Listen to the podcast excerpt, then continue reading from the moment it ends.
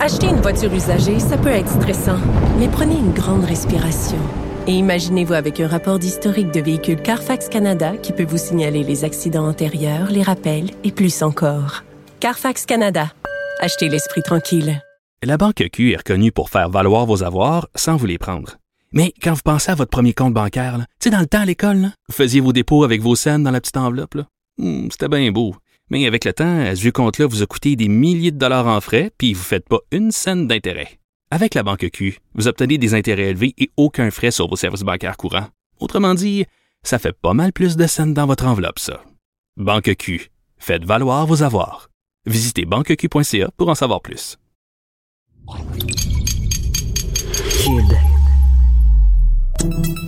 Salut, c'est Charles Tran avec l'équipe dans 5 minutes. On s'intéresse aux sciences, à l'histoire et à l'actualité.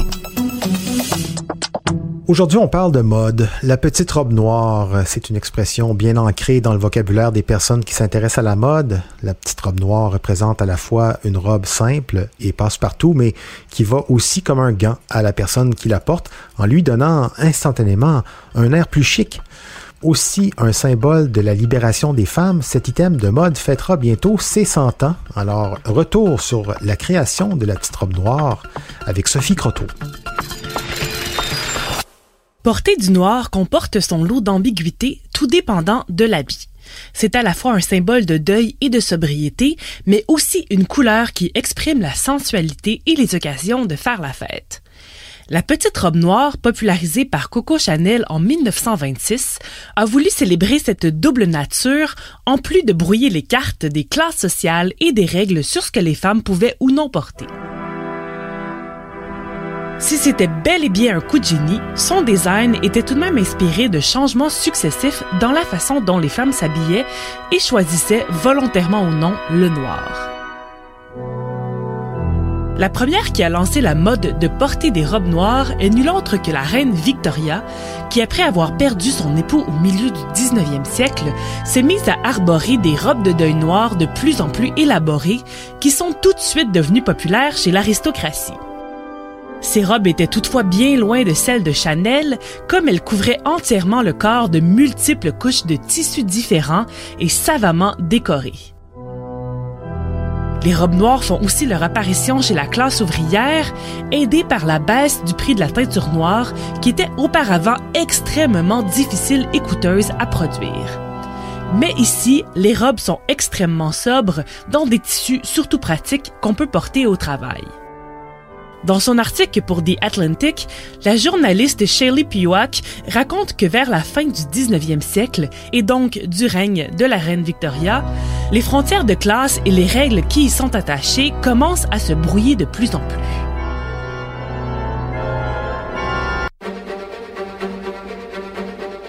Les femmes gagnent en liberté, surtout les plus jeunes et célibataires, qui habitent en ville et qui travaillent dans les magasins grande surface. Ces shop girls gagnent leur propre argent et peuvent faire leurs robes elles-mêmes à l'aide de leur nouvelle machine à coudre ou les acheter à rabais dans les magasins où elles travaillent. Tout à coup, les styles de la haute couture sont facilement reproduisibles et elles peuvent donc avoir l'air tout aussi chic que leurs clientes.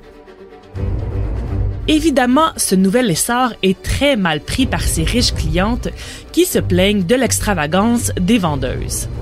Dans les années 1890, on impose donc la petite robe noire comme uniforme dans les grands magasins à New York, à Paris et à Londres, et même dans certains bureaux.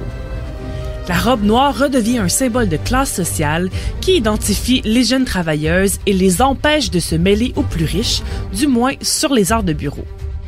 En quelques années, elle se transforme toutefois en un symbole de jeunesse et d'audace, et les femmes les plus mondaines commencent à les porter au début du 20e siècle pour avoir l'air tout aussi aventureuses que les jeunes citadines célibataires.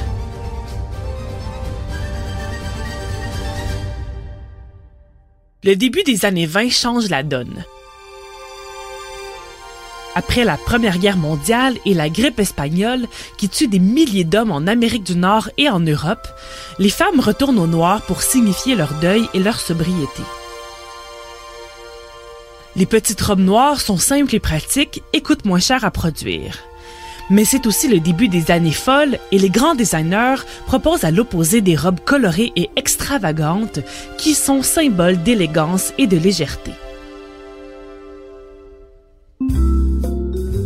C'est dans ce contexte socio-économique particulier que Coco Chanel présente sa collection de petites robes noires en 1926. Son design est audacieux. Les robes sont simples et amples, mais aussi élégantes et confortables.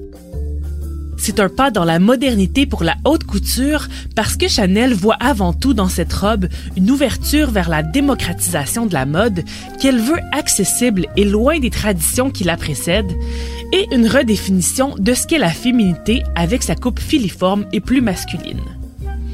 Tout de suite, le magazine Vogue la présente comme iconique et déclare que cette robe deviendra l'uniforme de celles qui ont du goût en la comparant au Model T de Ford, la voiture la plus populaire de l'époque et offerte uniquement en noir. Elle évoque à la fois le respect et la rébellion, le chic et la nonchalance. En ce sens, qu'importe son design, la petite robe noire a gardé 100 ans plus tard toute sa force par son élégance indémodable et sa versatilité. Ouais, la petite robe noire, symbole de jeunesse et d'audace, démocratisée par une créatrice de génie, Coco Chanel, qui a inscrit son nom dans l'histoire avec cette innovation toute simple. Merci Sophie Croteau, c'était en cinq minutes.